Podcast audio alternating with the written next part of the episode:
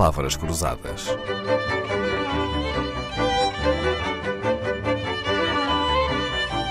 Porque quase tudo é uma questão de semântica. Sr. Professor Carlos Catalão, como é que se explica que em pleno século XXI ainda haja quem duvide que a Terra gira em volta do Sol? É, é verdadeiramente incrível, mas é uma verdade. Uh, por exemplo, em 2014, o inquérito da National Science Foundation nos Estados Unidos uh, revelou que 25% hum, dos americanos uh, ainda acham que a Terra gira em volta do Sol. Portanto, é um facto resultante do, do inquérito e que mostra que é uma, é, é uma verdade. As pessoas ainda estão mesmo no país mais tecnológico e mais desenvolvido do planeta nesse ponto de vista, ainda existem setores da sociedade que. Dá que pensar, não é? é? O nosso convidado, Carlos Catalão, doutorado em Educação pela Universidade de Cambridge, no Reino Unido, professor de ensino secundário universitário, ensinou Comunicação e Educação da Ciência em mestrados da Universidade Nova de Lisboa, ajudou a fundar o Ciência Viva, esteve na Variação da Cultura da Câmara Municipal de Lisboa, esteve no Ministério da Educação, no Centro Nacional de Formação de Formadores. Os portugueses são um povo cientificamente culto? É difícil responder essa pergunta de uma forma assim muito direta, porque depende daquilo que nós entendemos como ser cientificamente culto. A maior parte das pessoas pensa que ser cientificamente culto significa saber muito sobre ciência, mas uh, uh, o conhecimento não é a única dimensão que nos permite avaliar se somos cultos cientificamente. É também a atitude que temos face à ciência e é também as nossas práticas de envolvimento com a ciência.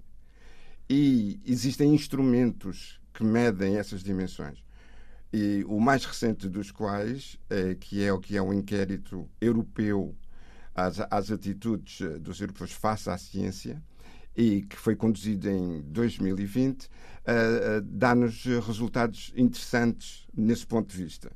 E hum, só para pegar uh, naquilo em que, em que os portugueses, num contexto dos 27, se distinguem dos outros, é que de facto os portugueses são aqueles que estão mais interessados em descobertas do ponto de vista da medicina, são também aqueles que estão mais interessados em conhecer descobertas e inovações tecnológicas e científicas em geral, e são também aqueles que, quando perguntado se querem aprender mais sobre ciência, são aqueles que dizem que mais concordam, portanto, com essa afirmação do inquérito.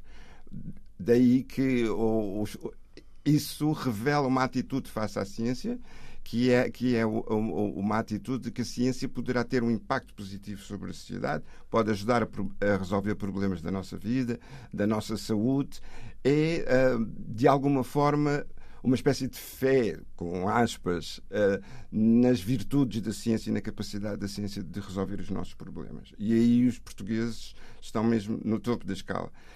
No ponto de vista do conhecimento, e se compararmos com 20 anos atrás, onde também existiam estes inquéritos, e o que nós víamos é que os portugueses estavam na, no, no, fundo da tabela, eh, juntamente com a Roménia e com a Bulgária, em termos do conhecimento.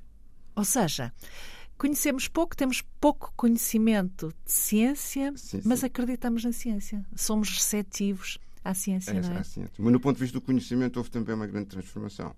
Uh, os portugueses hoje já estão, digamos, a meio da tabela uh, no ponto de vista do conhecimento. Só para dar assim exemplos, como é que se mede o conhecimento? Com perguntas no género de os seres, os primeiros seres humanos viviam no tempo dos dinossauros, por exemplo, e, e questões desse género. E os portugueses aí já se portam muito melhor e já estão, digamos, no meio da tabela. Já não estão no fundo. Uh, pelo que eu penso que os últimos 20 anos foram marcados por uma grande diferença e por um, e, e por um progresso assinalável na, cultura, na cultura científica. Como é que nos comparamos com países nórdicos, por exemplo? Os países nórdicos são mais céticos relativamente à ciência.